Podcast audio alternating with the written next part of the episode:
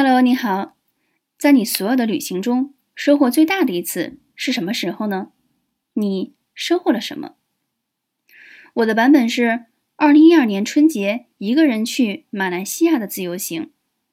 我体验到了一天之中赶路，坐了飞机、轮渡、摆渡、地铁、出租车、三轮车六种交通工具，用了十次换乘才安全到达目的地。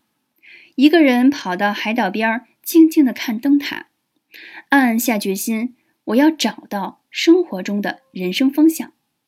挑战了一天里和三十个外国人交流无障碍，人生的第一次潜水，也第一次遭遇了没赶上飞机，机票全废，手忙脚乱的重新买票，先回广州，第二天再辗转换机回的北京。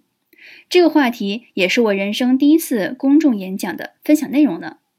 总之，一个人的旅行有更多时间静思、沉淀、拓展视野，有机会多出走。